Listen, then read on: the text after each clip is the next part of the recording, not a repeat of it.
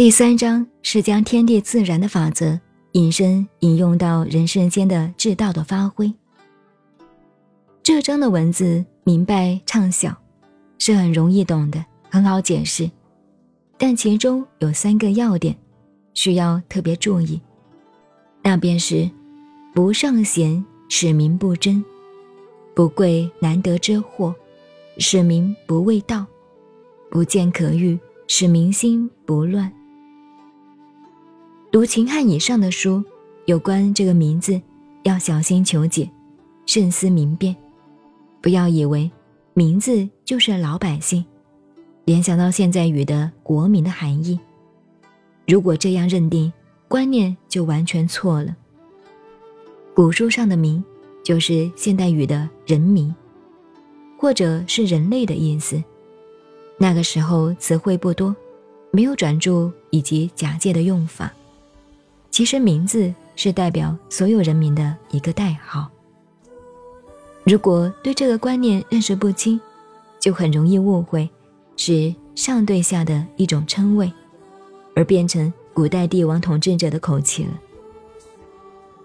第二章讲到我们做人处事要效法天道，作焉而不辞，生而不有，尽量的贡献出来而不辞劳瘁，但是自己却绝对不计较名利。这时秉承天地生生不已，常养万物万类的精神。只有施出，而没有丝毫占为己有的倾向，更没有相对的要求回报。人们如果能够效法天地存心而做人处事，这才是最高道德的风范。如果认为我所贡献的太多，别人所得到的也太过便宜，而我收回的却太少了，这就是有辞于劳瘁，有怨天尤人的怨恨心理。既非效法天道自然的精神。由于这一原则的发挥运用，而讲到人世间的人事之道，首先便提出“不尚贤，使民不争”这个原则。但我们需要了解，在老子那个时候是春秋时代，那时的社会形态在改变，周朝初期的井田制度。已经不适应于当时的社会发展，因此，春秋时代已经进入争权夺利、社会大动乱的时期。我们研究历史，很明显的看出，每当在变乱的时代当中，所谓道德仁义这些人伦的规范，必然会受到影响而惨遭破坏。相反的，乱世也是人才辈出、孕育学术思想的摇篮。拿西方的名词来说，所谓哲学家与思想家，也都在这种变乱的时代中产生的。这几乎是古往今来历史上的通例。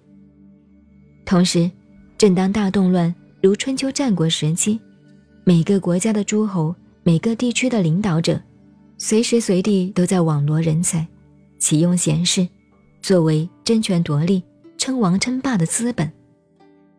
所以那个时候的世之贤者，有才能、有学识、有了不起本领的人，当然受人重视。上就是重视推崇的思想，贤就是才德学三者兼备的通称。例如代表儒家的孔子，虽然不特别推重贤者，但却标榜君子。孔子笔下的君子观念是否概括贤者？既难以下定论，但后来的孟子非常明显的提出贤者与能者的重要。所谓“贤者在位，能者在职”，便是他的名言。老子为什么要有这样的主张呢？